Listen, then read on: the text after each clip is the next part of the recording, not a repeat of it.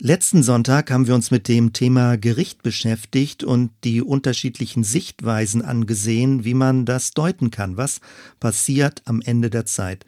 Man denkt, naja, das ist noch lange hin, das betrifft jetzt nicht meine alltägliche Situation, aber das täuscht. Je nachdem, was du für eine Hoffnungsperspektive hast, dementsprechend verändert sich deine Lebensatmosphäre und dein Glaubensleben und die Art und Weise, wie du glaubst, was für ein Gottesbild du hast, wie du Jesus verstehst, wie du die Bibel liest. Also die Frage, die sich mit dem Gericht oder mit den letzten Dingen beschäftigt, strahlt aus der Zukunft zurück in unsere Gegenwart. Jetzt in dieser Predigt möchte ich eine Vertiefung vornehmen und insbesondere, dass wir uns mit dem Begriff oder mit der Formulierung Tag des Herrn beschäftigen. Und ich möchte dir an dieser Formulierung Tag des Herrn deutlich machen, wie in den biblischen Texten eine Verschiebung stattgefunden hat oder wie unterschiedlich sich Dinge deuten lassen.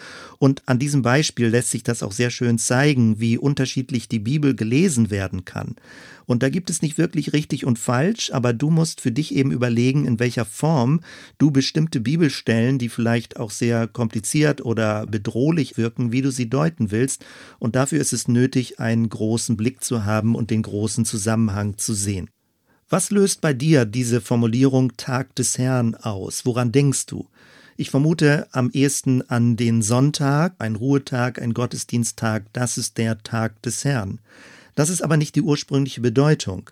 Ich möchte mit dir gleich im weiteren Verlauf zurückgehen, wie dieser Begriff entstanden ist, also ins Alte Testament und wie es sich im Neuen Testament verwandelt hat bis in die Kirchengeschichte hinein.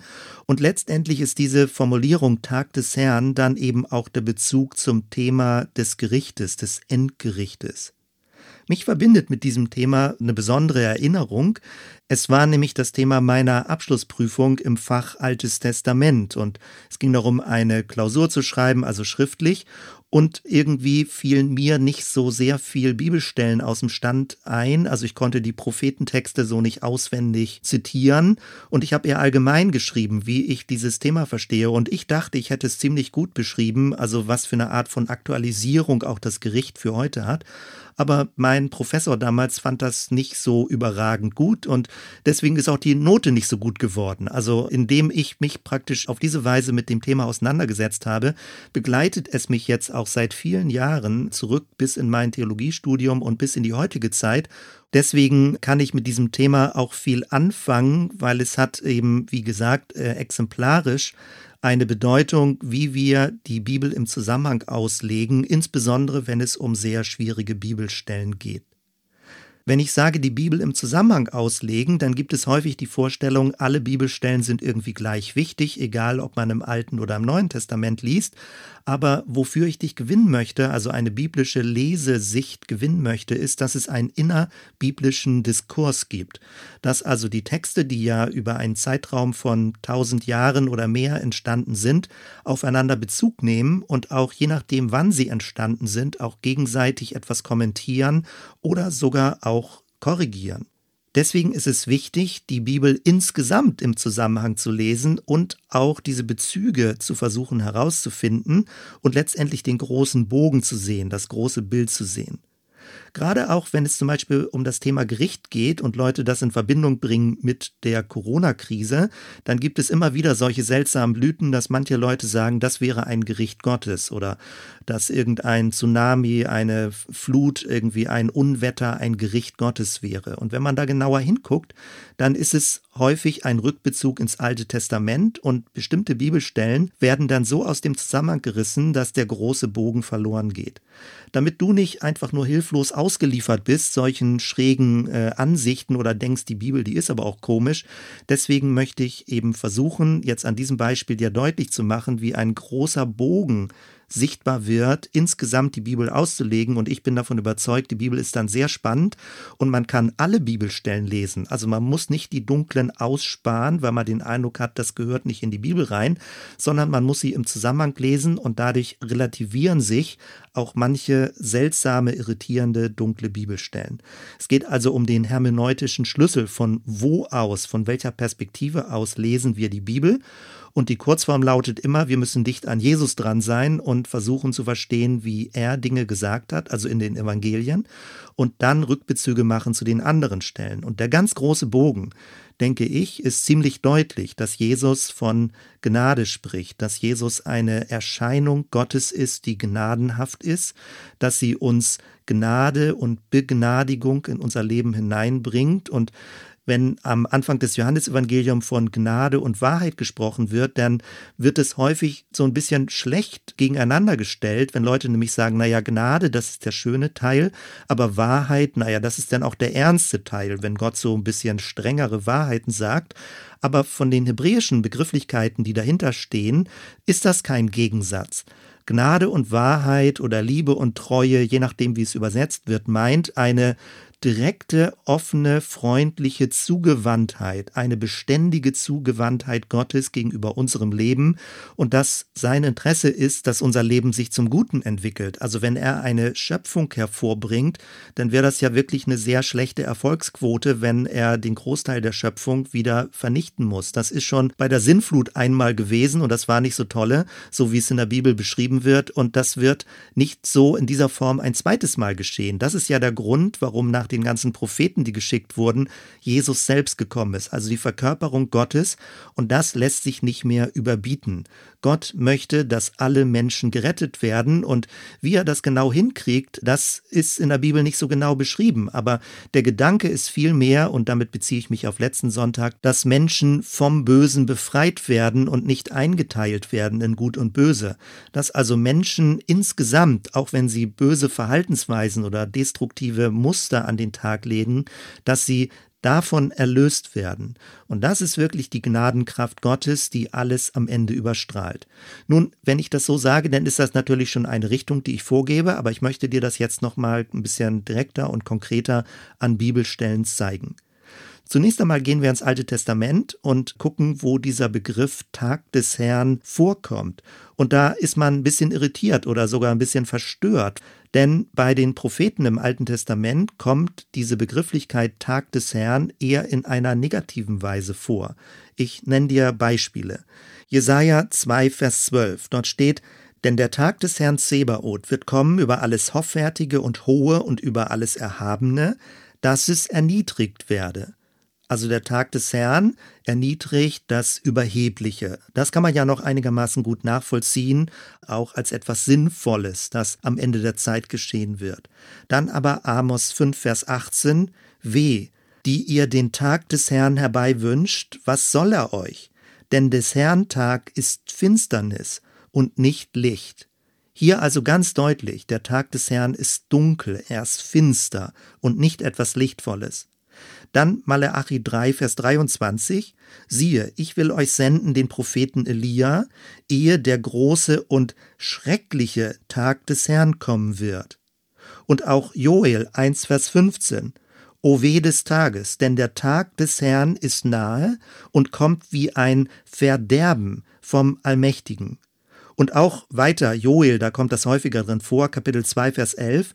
Und der Herr lässt seinen Donner vor seinem Heer erschallen.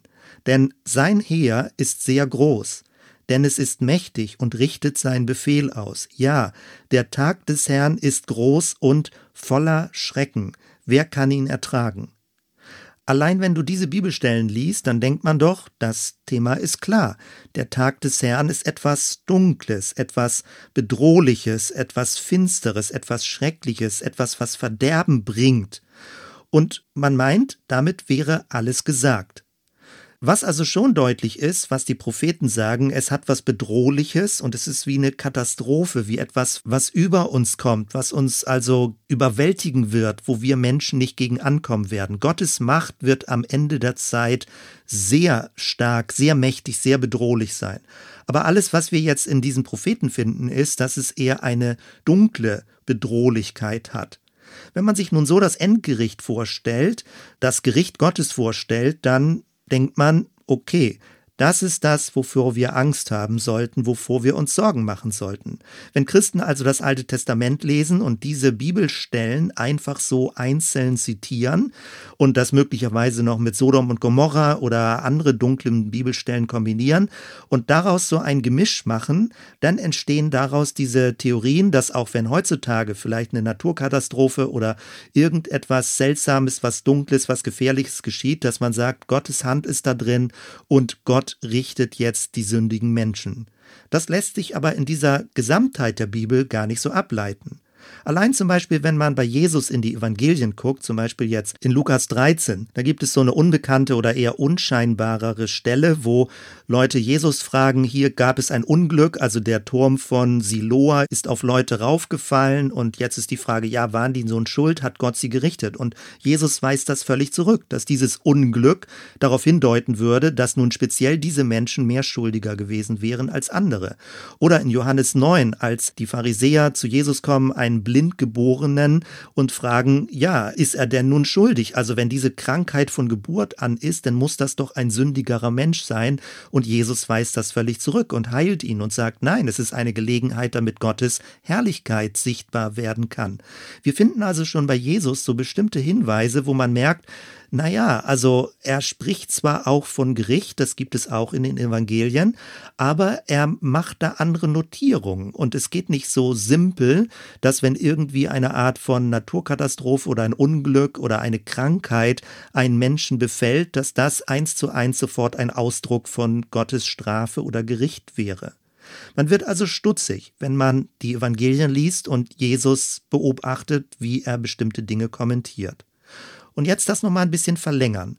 Wenn wir in das Lukas-Evangelium gehen und die Antrittsrede, so wird das genannt, von Jesus lesen, also mit seinem öffentlichen Auftreten ging er in die Synagoge und hat, äh, wie das damals üblich war, eine Schriftrolle zur Hand bekommen und hat daraus gelesen und sie ausgelegt. Und wir finden das überliefert in Lukas 4 und ich lese ab Vers 16.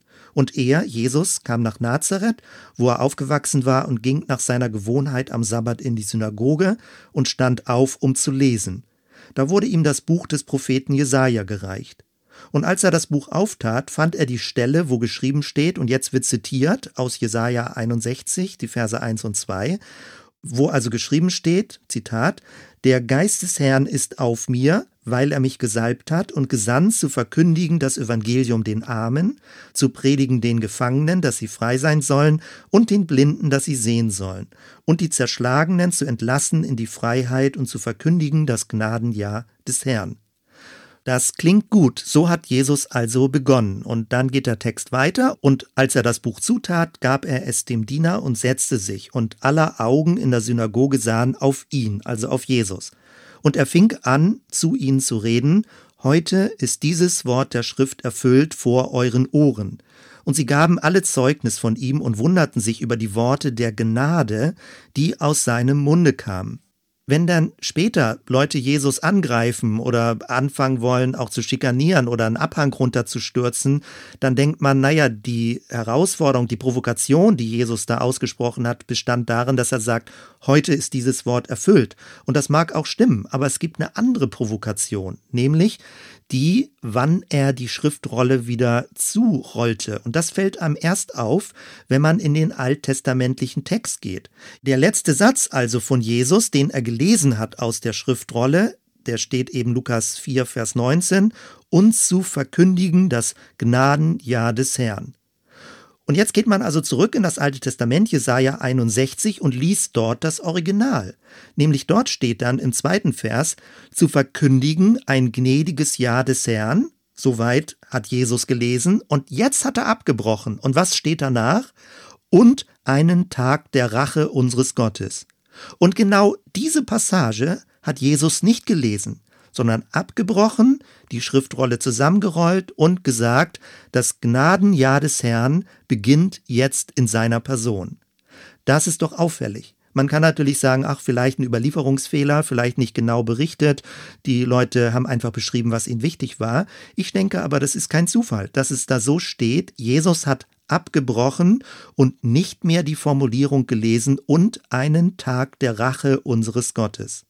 Nun gibt es üblicherweise die Auslegung, okay, als Jesus auf der Erde gelebt hat, da ist er gnädig aufgetreten. Also das war die liebevolle Gestalt Gottes, um Menschen zu gewinnen und sie einzuladen, das Reich Gottes ernst zu nehmen, ihr Leben neu zu ordnen, also Buße zu tun und sich zu Jesus als dem König des Reiches Gottes hinzuwenden. Also die irdische Zeit von Jesus wäre dann die liebevolle, gnädige Zeit gewesen. Dann aber, nämlich am Ende der Zeit, würde Rache geübt werden. Also da lautet dann die Theorie, Jesus hat deswegen diese Lesung des Propheten Jesaja abgebrochen, weil er erst den ersten Teil jetzt erfüllt, nämlich das Gnadenjahr des Herrn, und am Ende der Zeit kommt in der zweite Teil, nämlich der Tag der Rache unseres Gottes. So könnte man es auslegen. Die Frage ist, ob das plausibel ist, ob das glaubwürdig ist, ob das wirklich dem Auftreten von Jesus entspricht. War Jesus ein Racheprediger? Hat er das Rachegericht angekündigt? Nun, wie gesagt, er hat angekündigt, dass Gott Gericht halten wird, aber der Tenor des gesamten Lebens, die Erscheinungsweise Gottes, ist doch nicht ein Gott der Rache. Deswegen ist es wichtig zu verstehen, so wie Jesus in irdischer Zeit aufgetreten ist, das ist nicht eine gespaltene Form von Gott gewesen, sondern diese Art des Auftretens zieht sich durch bis in das sogenannte Endgericht und wird auch den Charakter des Endgerichtes ausmachen. Man könnte natürlich jetzt immer noch sagen, na ja, die Stelle im Lukasevangelium, das war vielleicht so eine einmalige Stelle, da darf man jetzt keine Verallgemeinerung draus ableiten. Aber wir können auch weitergehen in die Apostelgeschichte und da finden wir eine ähnliche interessante Beobachtung. Nämlich die erste Predigt, die Petrus hält, wird in Apostelgeschichte 2 überliefert. Ich lese jetzt mal ab Vers 16. Dort steht, sondern das ist's, was durch den Propheten Joel gesagt worden ist. Und dann kommt ein Zitat aus Joel, dem Propheten Joel 3, die Verse 1 bis 5. Dann geht es also weiter, Apostelgeschichte 2 mit diesem Zitat. Und es soll geschehen in den letzten Tagen, spricht Gott, da will ich ausgießen von meinem Geist auf alles Fleisch, und eure Söhne und eure Töchter sollen Weissagen, und eure Jünglinge sollen Gesichte sehen, und eure Alten sollen Träume haben. Und auf meine Knechte und auf meine Mägde will ich in jenen Tagen von meinem Geist ausgießen, und sie sollen Weissagen. Und ich will Wunder tun oben am Himmel und Zeichen unten auf der Erde, Blut und Feuer und Rauchdampf. Die Sonne soll in Finsternis verwandelt werden und der Mond in Blut, ehe der große und Achtung, herrliche Tag des Herrn kommt. Und es soll geschehen, wer den Namen des Herrn anrufen wird, der soll gerettet werden. Hier haben wir also eine ähnliche Situation. In der Predigt von Petrus zitiert er einen Propheten aus dem Alten Testament, nämlich den Propheten Joel. Und das Zitat, was wir hier finden, ist, ehe der große und herrliche Tag des Herrn kommt. Und wenn man das jetzt einfach nur so nimmt, wie es da steht und nicht zurückschlägt in den ursprünglichen Text in Joel 3, Vers 4, dann denkt man, okay, das ist richtig zitiert, was da Petrus gemacht hat. Aber wenn du jetzt Joel 3, Vers 4 im Originaltext liest, dann steht dort, die Sonne soll in Finsternis und der Mond in Blut verwandelt werden. Soweit ist es noch synchron. Dann aber steht, ehe denn der große und schreckliche Tag des Herrn kommt. Jetzt haben wir also zwei Bibelstellen. Im Originaltext Joel 3, Vers 4 steht der große und schreckliche Tag des Herrn. In Apostelgeschichte 2, wenn Petrus nun diesen Prophetentext zitiert, dann steht dort der große und herrliche Tag des Herrn. Aus schrecklich ist herrlich geworden. Man kann das versuchen, ein bisschen zu synchronisieren, indem man sagt, ja, also die Gegenwart Gottes ist zugleich schrecklich und herrlich. Und trotzdem ist es doch interessant, wie eine Verschiebung in der Darstellung ist oder auch in die Übertragung denn in die griechische Sprache hinein. Petrus also nimmt diese Prophetenstelle und legt einen anderen Akzent drauf. Das ist ein herrlicher, ein großer Tag des Herrn sein wird, wenn der Messias wiederkommen wird. Jetzt haben wir also zwei Stellen, nämlich die Antrittsrede von Jesus und die erste Predigt von Petrus. Beides also Eröffnungspredigten, wo Bezug genommen wird aufs Alte Testament und gleichzeitig eine Art von Korrektur vorgenommen wird oder zumindest ein anderer Akzent, ein anderer Schwerpunkt gesetzt wird. Im Alten Testament also eher schrecklicher Tag, Tag der Rache, im Neuen Testament herrlicher Tag, Tag der Gnade. Offenbar eine Verschiebung in der Deutung. Das ist spannend. Und deswegen ist es wichtig, die Bibel mit größerem Bogen zu lesen, wo die Bezüge sind. Und natürlich muss man auch sofort sagen, wenn ich jetzt diese alttestamentlichen Stellen zitiert habe, wo der Tag des Herrn bedrohlich, schrecklich, finster ist, dass das natürlich nicht die gesamte Botschaft des Alten Testamentes ist. Auch im Alten Testament gibt es eine prophetisch helle und leuchtende Hoffnung, insbesondere wenn es um diese Shalom-Perspektive geht. Und auch im Neuen Testament ist das nicht so simpel, weil dieses sind ja nicht die einzigen Stellen im Neuen Testament. Es gibt auch sehr dunkle Stellen im Neuen Testament und die möchte ich dir auch kurz mal vorlesen und damit zitieren. Insbesondere geht es dabei um den zweiten Petrusbrief und den Judasbrief. Im zweiten Petrusbrief, Kapitel 2, Vers 9 steht, der Herr weiß die Frommen aus der Versuchung zu retten, die Ungerechten aber aufzubewahren für den Tag des Gerichts, um sie zu strafen. Hier also wieder das Gerichtsbild als Strafe. Und dann auch 2. Petrus 3, Vers 7, so werden auch jetzt Himmel und Erde durch dasselbe Wort aufgespart für das Feuer, bewahrt für den Tag des Gerichts und der Verdammnis der gottlosen Menschen. Hier also das Bild jetzt des Feuers, des Gerichtsfeuers und die Formulierung, dass gottlose Menschen verdammt werden. Der zweite Petrusbrief nimmt damit Gedanken aus dem Judasbrief auf. Der Judasbrief hat nur ein Kapitel, also der Vers 14 dort, da steht, siehe, der Herr kommt mit seinen vielen tausend Heiligen, um Gericht zu halten über alle und zu strafen alle Gottlosen für alle Werke ihres gottlosen Wandels. Nochmal also hier das Bild, dass Gottlose gestraft werden. Ja, und da stehen wir nun, da haben wir den Salat. Man hat ein Problem, denn man denkt, oh, das Neue Testament, das wäre so hell und leuchtend, das Alte Testament, das wäre so dunkel. Und beides stimmt nicht. Das Alte Testament hat diese dunklen Stellen, aber es hat auch helle Stellen. Und das Neue Testament hat diese hellen Stellen, aber irritierenderweise auch diese dunklen Stellen. Und man fragt sich, ja, was stimmt denn nun? Was ist denn nun richtig?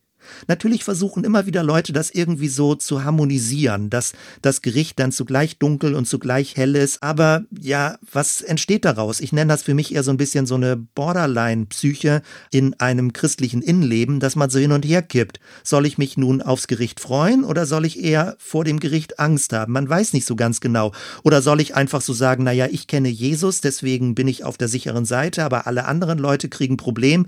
Oder muss ich jetzt anfangen zu missionieren, weil da so ein hoher Indruck ist, weil Gott mich für alle zur Rechenschaft ziehen wird, wenn ich nicht allen anderen Menschen, die ich kenne, permanent gesagt habe, dass sie gerettet werden müssen. Also daraus entsteht schon eine gewisse innere Spannung und Dynamik. Und deswegen ist es wichtig, das nochmal ein bisschen klarer zu kriegen. Und ich mache dir jetzt einen Vorschlag, wie man diese Stellen zusammenbringen kann. Heute Morgen in unserer neuen Ankerzelle, die wir jetzt Freitagmorgen um 8 Uhr machen mit verschiedenen Leuten aus Deutschland, da haben wir den Text gelesen aus 1. Johannes 4, dieses Kapitel. Und in Vers 17 steht, und wenn wir in Gott leben, dann kommt seine Liebe in uns zum Ziel und wir können dem Tag des Gerichts mit Zuversicht entgegensehen. Denn wir leben in dieser Welt in derselben Gemeinschaft mit Gott wie Christus. Und unsere Liebe kennt keine Angst, weil die vollkommene Liebe alle Angst vertreibt. Wer noch Angst hat, rechnet mit Strafe. Und das zeigt, dass seine Liebe, also Gottes Liebe, die Christusliebe, in uns noch nicht vollkommen ist. Hier also haben wir einen ganz anderen Tenor. Und jetzt ist die Frage, okay, wir haben den zweiten Petrusbrief, wir haben den Judasbrief, wir haben den ersten Johannesbrief. Was also gewichtet sich wie? Was hat ein höheres Gewicht? Wenn man davon ausgeht, dass die Johanneslinie eine Linie ist, die ganz dicht an Jesus dran war. Johannesevangelium, der Jünger, den Jesus liebte, der sich selbst gar nicht mit Namen nennt oder auch die Johannesbriefe, wie auch immer man sie historisch einordnet, aber eine Linie, die ganz dicht dieses Jesuswesen, diese innere Jesus-Atmosphäre verinnerlicht und aufgegriffen hat. Wenn man das also nimmt und sagt, okay, Johannes schreibt hier in diesem Brief im vierten Kapitel, dass wir Zuversicht haben im Tag des Gerichtes und das jegliche Art von Angst deutlich macht, dass wir diese Liebe, die in Christus ist, noch nicht tief genug verstanden haben, wenn wir das Gericht Gottes als etwas Bedrohliches empfinden, also als etwas total vernichtend Bedrohliches empfinden. Nun kann man natürlich wiederum sagen, naja, solange du an Jesus glaubst, bist du auf der sicheren Seite, aber alle anderen, die haben ein Problem. Und im gewissen Sinne stimmt das auch. Ich bin davon überzeugt, so wie es im Philipperbrief steht, dass am Ende der Zeit Jesus König der Könige sein wird, dass sich alle Knie vor ihm beugen werden, aber ich bin auch davon überzeugt, dass die Art von Herrschaft, die Jesus ausübt oder ausüben wird, ganz anders ist, als wir uns Herrschaft vorstellen. Ich glaube, es ist eine Art von stimmige Klarheit, dass Jesus alles beinhaltet, was wertvoll und wichtig ist und dass man da auch nicht endlos drüber diskutieren muss. Es wird so offensichtlich sein, dass man Jesus zugewandt ist und ihn als Meister, als König, als Schöpfer, als innerste Kraft des Universums verstehen wird. Man wird förmlich hingezogen sein zu ihm, vor lauter Glück zu ihm gehören zu dürfen. Und in diesem Sinne bin ich davon überzeugt, am Ende der Zeit wird es so sein, auch wenn andere das vielleicht mit anderem Verständnis so nicht sehen würden. Aber es bedeutet eben nicht, dass das Gericht eine Art von Vernichtungsgericht ist gegenüber Menschen. Spannend ist sogar, wenn man zurückgeht ins Johannesevangelium und anguckt, wie die Kreuzigung dargestellt wird, dann finden wir, dass das Kreuz, also Karfreitag im Johannesevangelium als Erhöhung beschrieben wird. Es geht da nicht in dem Sinne um eine spätere Himmelfahrt, sondern schon im Kreuz ist Christus erhöht worden.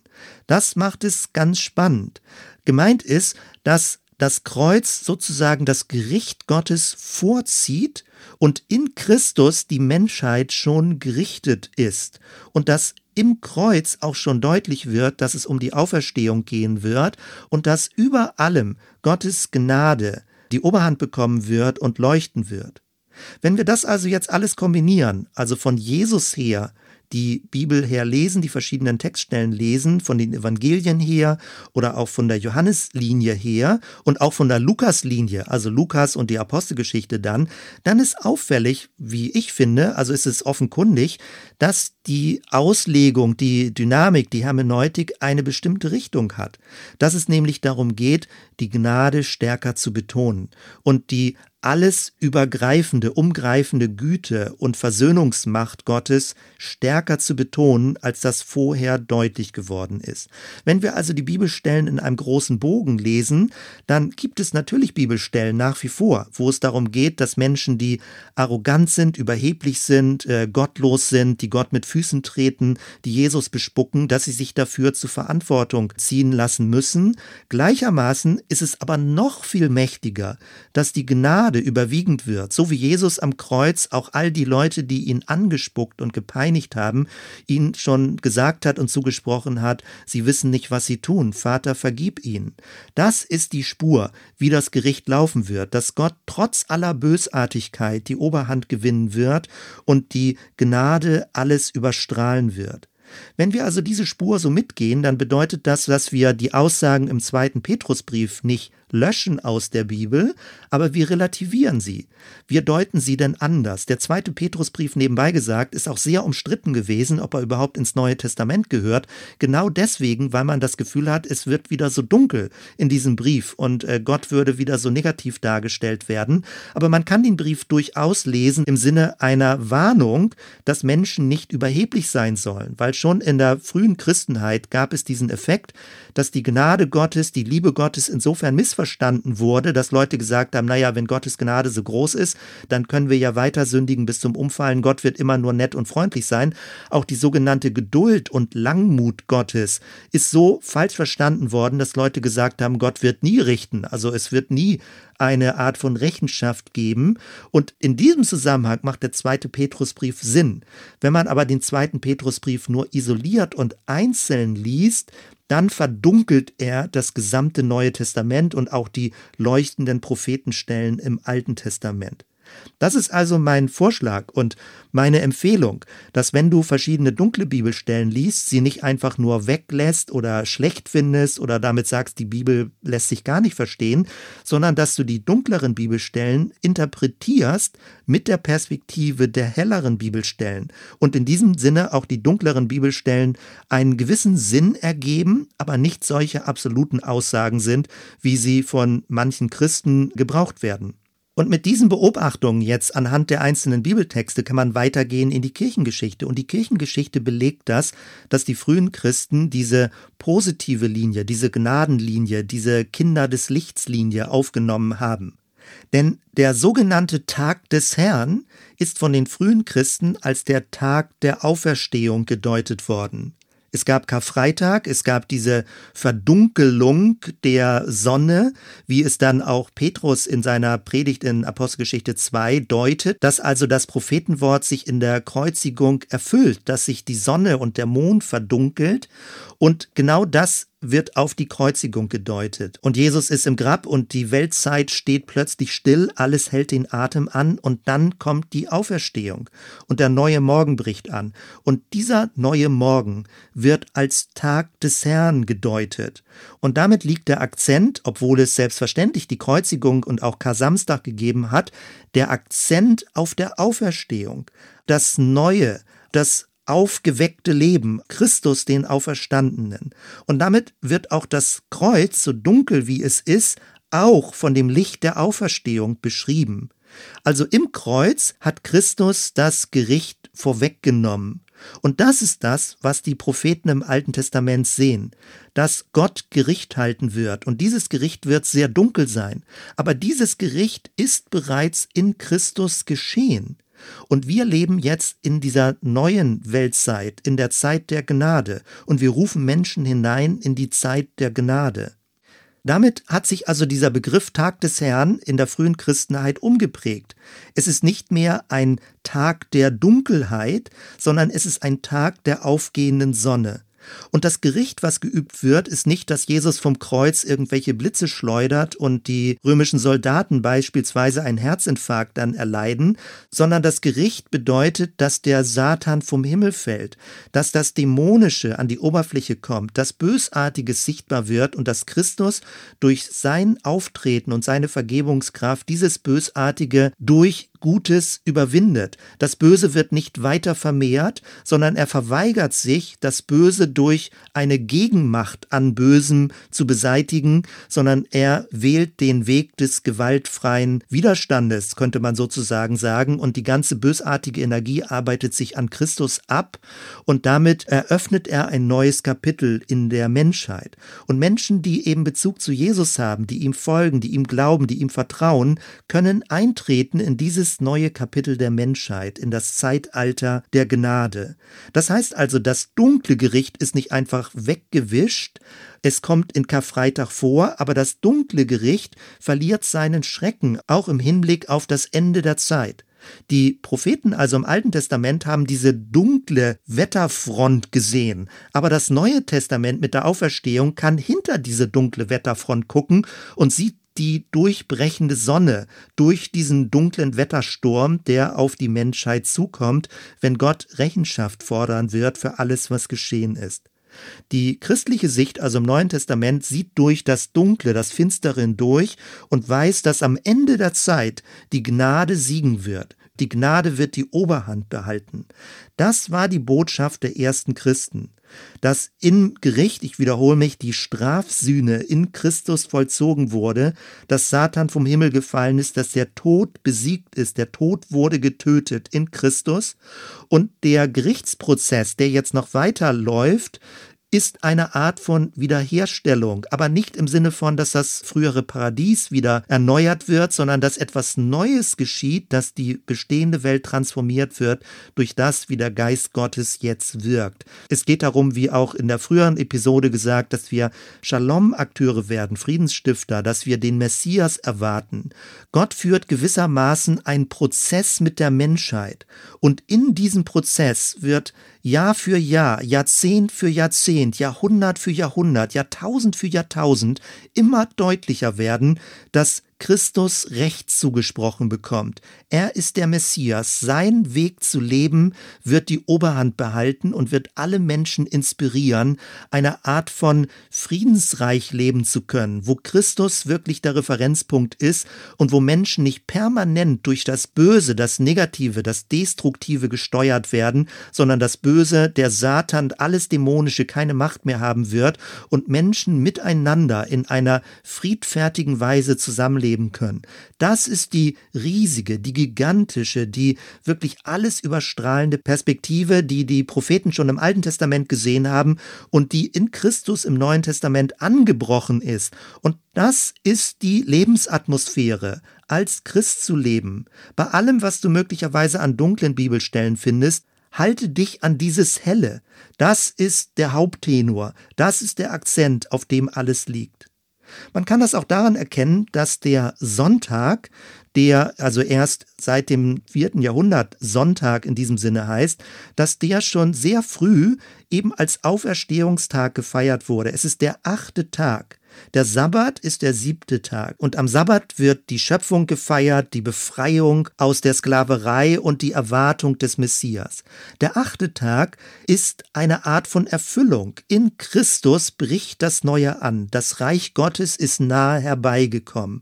Aber es ist nicht in dem Sinne erfüllt, dass jetzt alles fix und fertig wäre, sondern dieser Prozess der Erneuerung, dieser Prozess der Transformation, dieser Prozess des wachsenden und werdenden und alles durchdringenden Friedensreiches geschieht unsichtbar jetzt in unserer Gesellschaft. Wenn du fragst, ja, aber wo ist denn das? Kann man das irgendwie erkennen? Nein, an vielen Stellen kann man es noch nicht erkennen. Das bedeutet es gerade, Christus zu vertrauen, dass diese Energie, diese Liebesenergie, diese Gnadenenergie, dass sie sich in seiner Person und in allen, die ihm folgen werden, durchsetzen wird. Und niemand wird dieses Geschehnis, diesen Prozess aufhalten können.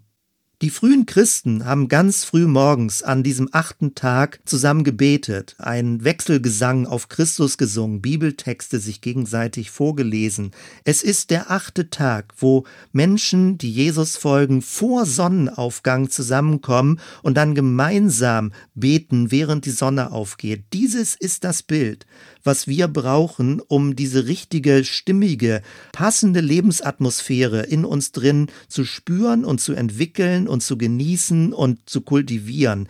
Es ist der Tag des Sonnenaufgangs, der Tag der Auferstehung. Das ist der achte Tag. Und wenn wir diesen Tag, diesen achten Tag heutzutage Sonntag nennen, dann ist das eigentlich eine kleine Irreführung. Also natürlich der Tag Sonne hilft ein, das so als Eselsbrücke zu haben, aber es geschah letztendlich durch die Christianisierung Anfang des vierten Jahrhunderts, dass Kaiser Konstantin, der sich dann offiziell formal zum Christentum bekehrt hatte, einfach diesen Tag zu einem Feiertag gemacht hat und es war der Tag, der dem Sonnengott geweiht war. Und da merkt man schon, da vermischt sich dein christlicher Glaube und auch eine gewisse heidnische Welt miteinander miteinander. Deswegen nennen wir das heutzutage Sonntag, weil es dem Sonnengott geweiht ist. Und die Christen haben das dann aber umgedeutet, nämlich Christus ist die Sonne, die aufgehende Sonne. Christus ist in diesem Sinne unser Sonnengott. Mach es, wie du denkst. Also so hast du diese Eselsbrücken. Vom Neuen Testament ist Christus der Auferstandene, der Erstgeborene von den Toten. Und in dieser Auferstehung wird schon mal vorab exemplarisch deutlich, wie das sogenannte Endgericht ablaufen wird. Ja, es ist bedrohlich für Menschen, die gar nichts mit Gott zu tun haben wollen. Ich habe das letzten Sonntag, also in der letzten Predigt deutlich gemacht, für Menschen, die Gott mit Füßen treten, die ihn ablehnen, die das absolut ignorieren. Natürlich wird es bedrohlich sein, wenn so eine Feuerwelle der Reinigung, eine Feuerwelle der Läuterung, eine Feuerwelle der Wiederherstellung kommt wie ein Sturm Sturmwind, der über die Menschheit hinweg weht, wenn wir so diese apokalyptischen Bilder nehmen. Aber der Gedanke dabei ist nicht, dass Menschen vernichtet werden, also Menschen als Menschen vernichtet werden und alles Böse an ihnen abgearbeitet wird und Gott sowas wie eine hässliche Strafe, ein Verderben über sie kommen lässt, sondern es geht darum, dass das Böse im Menschen herausgeholt wird durch diese göttliche Feuersbrunst und dass Menschen gerade wie im Feuer geläutert werden, dass der Christus, der für die Menschheit gestorben ist, auch anderen Menschen, die es bisher noch nicht verstanden hat, seine Gnade zugänglich macht. Wie Gott das auch immer hinkriegt, keine Ahnung. Aber ich glaube, dass dieses die Hauptspur ist im Neuen Testament und damit auch die dunklen Stellen, so was diesen doppelten Ausgang angeht, die Guten kommen in den Himmel und die Bösen kommen in die Hölle, dass das relativiert werden muss. Das können Bilder sein, die die Ernsthaftigkeit des Geschehens deutlich machen, dass man das Ganze nicht leichtfertig nehmen sollte, wenn am Ende der Zeit sozusagen unser Leben auch Revue passieren wird und wir Rechenschaft Rechenschaft abgeben für das, wie wir Jesus gefolgt sind, wie wir das Gute wollten, wie wir liebevoll mit Menschen umgegangen sind, wie wir dienstbereit waren, wie wir den Frieden gesucht haben. Aber es ist nicht so simpel, dass es so die formalen Christen sind, die sich im Himmel versammeln und alle anderen, die nicht formal Christ sind, irgendwo, sag mal, verschollen gehen und Gott an ihnen eine Strafe abarbeitet. So simpel ist es nicht, weil das aus meiner Sicht wäre ein sehr seltsamer, gehässiger Gott, der in dieser Weise anfängt, die Menschheit aufzuteilen. Ich glaube daran, dass Jesus alle Menschen liebt. Ich glaube daran, dass Gott seine Schöpfung liebt, dass in Christus die Gnade aufleuchtete und dass diese Gnadenatmosphäre sich auch bis in das sogenannte Endgericht durchzieht. Dass also das Gericht ein aufrichtendes Gnadengericht sein wird. Ja, von dort her sind wir am Ende dieser Ausführung und wenn du das so nachvollziehen konntest, wie ich die verschiedenen Bibelstellen kurz skizziert und zitiert habe und miteinander in Verbindung gebracht habe, dann kann das ein hilfreiches Beispiel sein, wie man zu den verschiedenen biblischen Themen die unterschiedlichen Spuren zusammenbringt, um dann das Ganze zu gewichten. Und ich halte das für legitim, dass Bibelstellen eben wirklich auch gewichtet werden, dass sie miteinander ins Gespräch, in einen Diskurs gebracht werden und dass diese Hauptspur der Gnade, wenn man das eben so nachvollziehen kann, der hermeneutische Schlüssel ist dass von dieser Gnadenspur aus und von dieser Shalom-Spur, dass Gott also eine Friedensethik will, dass wir von dort her die gesamten anderen Texte der Bibel lesen. Wenn also von einem bedrohlichen Gericht geredet wird, dann geht es mehr darum, dass Menschen sich nicht in einer falschen Sicherheit wiegen sollen, aber es geht nicht darum zu betonen, dass Gott förmlich blutrünstig ist und nur darauf wartet, Menschen vernichten zu können. Es geht um eine ernste Botschaft, dass Gott mächtiger ist als jeder Mensch, als alle Menschen zusammen und dass diese mächtige spirituelle geistliche Macht dass sie uns in einem gewissen Sinne entgegentreten wird und wir uns mit ihr auseinandersetzen müssen. Also wir können nicht definieren und bestimmen, wie Gott sich gefälligst verhalten soll, sondern Gott wird uns fragen, wie wir uns verhalten haben und verhalten wollen. Wenn also in der Bibel von Gericht gesprochen wird, dann geht es darum, dass die Liebe nicht falsch verstanden wird, dass die Gnade Gottes nicht falsch verstanden wird und dass man das nicht als Freibrief versteht, jetzt einfach nur selbstgerecht und selbstgefällig zu leben. Und eigentlich versteht das ja auch jeder Mensch, dass es nicht darum geht, ein so egozentriertes, selbstgefälliges, arrogantes Leben zu leben, so rücksichtslos. Das versteht auch jeder andere, der sich nicht als Christ bezeichnet. Darum geht es. Gott wird diese Art von umsichtiger Lebensführung, von friedfertiger Lebensführung, von begnadigender Lebensführung, auch gnädiger Lebensführung mit sich selbst und mit anderen, diese Linie nimmt Gott auf und wird im Gericht zum Ziel führen. Man kann natürlich bei Gericht die Vorstellung haben, dass einfach alles neu wird und alles Alte gelöscht wird. Das, denke ich, lässt sich aus der Bibel in dieser Absolutheit nicht ableiten. Man kann umgekehrt aber auch die Vorstellung haben, dass das Alte einfach nur erneuert wird, dass es also ein neues Paradies sein wird. Ich denke, beides ist falsch. Also weder wird das Alte völlig gelöscht, noch wird das Alte vollständig wiederhergestellt. Um sich diese Gerichtsvorstellung besser verständlich zu machen, ist für mich das beste Bild diese japanische Kunst des Kintsugi. Ich habe das in früheren Predigten schon mal erwähnt. Es geht darum, dass wenn ein Gefäß runterfällt und auf dem Boden zerbricht und Scherben entstehen, dass man nicht versucht, es wieder so zusammenzukleben, als wären diese Brüche nie entstanden, sondern in diese Bruchlinien wird Gold, flüssiges Gold hineingegossen. Und daraus entstehen ganz einmalige Kunstwerke, weil jedes Gefäß auf andere Weise zerbrochen ist und weil an ganz unterschiedlichen Stellen diese goldenen Risslinien sind. Und so wird das Gefäß also mit Gold wieder zusammengefügt und hat zusätzlich zu seiner ursprünglichen Gestalt jetzt auch diese goldenen Risslinien mit da drin, die das noch besonders hübsch machen.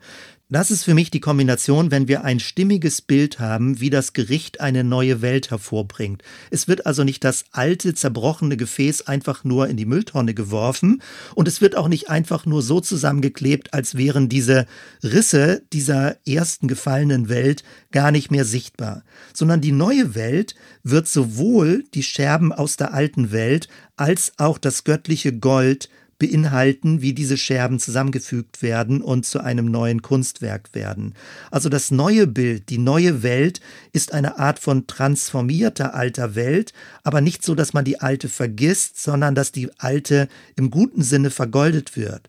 So ist das neue Jerusalem zu verstehen, dass es eben eine durchleuchtete Welt ist, die das Alte noch sichtbar macht und trotzdem auch gleichzeitig völlig neu ist. Und in diesem Sinne werden wir nicht eine völlig neue Identität im Himmel bekommen, sondern wir sind die Menschen, die wir jetzt sind und gleichermaßen sind auch die Brüche in unserem Leben, ohne dass sie aufgelöst und gelöscht sind oder vergessen sind, aber so zusammengefügt, dass sie zu einem goldenen Kunstwerk werden, wie also die Risse in unserem Leben zusammengefügt werden mit diesem flüssigen göttlichen Gold. Das ist für mich ein so schönes Bild, mir das Ganze vorzustellen, dass ich kaum erwarten kann, das auch zu erleben und mich darauf freue, was das bedeutet, diese Endzeit, dieses Endgericht, diese aufrichtende Form und klärende Form der göttlichen Gegenwart zu erleben.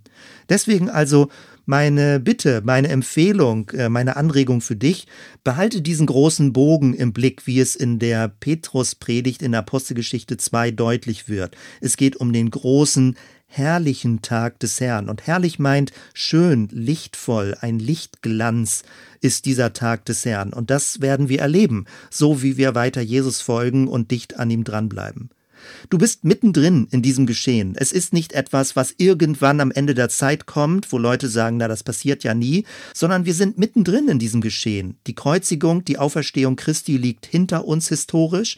Wir leben jetzt in dieser Zwischenzeit als Shalom-Akteure, als Menschen, die das Wort Gottes lesen, die zusammen beten, die den Geist Gottes in sich drin haben und durch den Gott wirkt, wo immer du etwas bewirken kannst. Und wir leben mit dieser Perspektive. Wir erwarten den Messias Messias. Wir erwarten das weiter wachsende und sichtbar werdende Reich Gottes, das Königreich Gottes, das Friedensreich Gottes. Und mit allem, was du tust, was du siehst mit deinen Augen, was du redest mit deinem Mund, was du mit deinen Ohren hörst, was du gestaltest mit deinen Händen, wo du hingehst mit deinen Füßen. Du bist eine Verkörperung des göttlichen Shalom. Du bist eine Verkörperung des Christus. Er lebt in dir. Er lebt sein Leben durch dich. Und unsere Aufgabe besteht darin, in Christus zu bleiben bleiben. Nicht irgendwas selbst hervorbringen zu wollen, vorbei an Christus, jenseits von Christus, anstelle von Christus, sondern in ihm zu bleiben, glücklich in dem zu sein, was er bereits getan hat, glücklich in dem zu sein, dass Gott diese Gnadenatmosphäre voranbringen wird, dass sie dein Leben halten wird, dass du keine Angst, keine Scheu vor diesem Tag des Herrn haben musst, weil es ist ein Tag der Auferstehung, es ist ein Tag der Neuschöpfung, es ist ein Tag der Goldheit, der Risse in deinem Leben, die durch Gottes Kraft vergoldet werden. Nun, das sind alles Dinge. Ich wiederhole das, ich betone das, damit es nicht nur in deinem Kopf bleibt, sondern hoffentlich auch so tief in dein Herz hineinfällt, dass es deine Lebensatmosphäre verändert. Und solltest du irgendwie negativ geprägt sein durch dunkle Bibelstellen, dann nimm diese lichtvolle Spur auf. Das, was ich gesagt habe, steht auch in der Bibel. Es sind nur andere Bibelstellen, die man den dunklen Bibelstellen gegenüberstellt und meine Empfehlung ist, Lass doch die hellen Bibelstellen die Oberhand gewinnen, dass sie die Hauptdeutung sind in dieser biblischen Linie. Wir haben das vor einiger Zeit mal gehabt, wie wir die Caravan of Love als Bild hatten für Gemeinde, die Karawane der Liebe. Und wenn wir am Sonntag wieder als Gottesdienst zusammen sind in einer Karawane von morgens 8 bis 13 Uhr zusammen mit verschiedenen Gruppen als Erwachsene, parallel mit Kindern und mit Familien, dann nimm es als Karawane der Liebe. Oder ein anderes Bild ist ein Gospel Train. Get on board, little children. There's room for many and more. Komm mit an Bord, sei dabei. Und es ist Platz für viele und für noch viel mehr. Das ist die Atmosphäre, wie wir Menschen einladen, wie wir davon erzählen, wie du Leute dazu holen kannst. Jeder ist willkommen. Jeder ist eingeladen, in dieses Zeitalter der Gnade einzusteigen und mit dieser lichtvollen, mit dieser Atmosphäre der aufgehenden Sonne zu leben und seine täglichen Aufgaben und Herausforderungen, die manchmal sehr verwirrend, verstörend, überfordernd, zermürbend sind, gerade jetzt auch in der Corona-Krise, dass wir innerlich uns nicht zermürben lassen, sondern die Atmosphäre der Aufbrechung aufbrechenden Sonne in unserem Herzen tragen. Ja, in diesem Sinne, schön, dass du mit dabei warst, dass du mit zugehört hast die ganze Zeit. Lass uns doch zusammen beten und das nochmal so in unserem Herzen verankern. Danke, Jesus, für diese Botschaft in der Bibel und auch, wie sich Dinge zusammenfügen, wenn wir die verschiedenen Stellen lesen und wenn wir sie in einer Linie lesen, wenn wir sie auch lesen, welche Tendenz sie haben und dass wir auf dieser Weise auch dicht dir auf der Spur sind wie du gekommen bist, Gnade und Wahrheit, Liebe und Treue, eine beständige, freundliche Zuwendung Gottes zu unserem Leben zu leben. Und wir vertrauen darauf, dass du auch der Richter am Ende der Zeit bist. Du bist der Christus-Friedensrichter. Und wir erwarten von dir, wir erhoffen von dir, wir erwünschen von dir, dass du Dinge zurechtbringst, wo wir gescheitert sind, wo wir überfordert waren. Und das entlastet uns, das freut uns, das tröstet uns, dass du das tun wirst. Und in diesem Strom wollen wir leben. Alles, was möglich möglich ist von unserer Seite, wie wir jetzt schon in deinem Namen, in deiner Kraft und mit dieser Präsenz deines Geistes in uns drin, wo immer es uns möglich ist, wollen wir in dieser Atmosphäre leben und beten darum, Herr, dass wir in dir bleiben, dass du in uns bleibst und dass du durch uns genau das, was dir wichtig ist, weiter zum Ziel führst.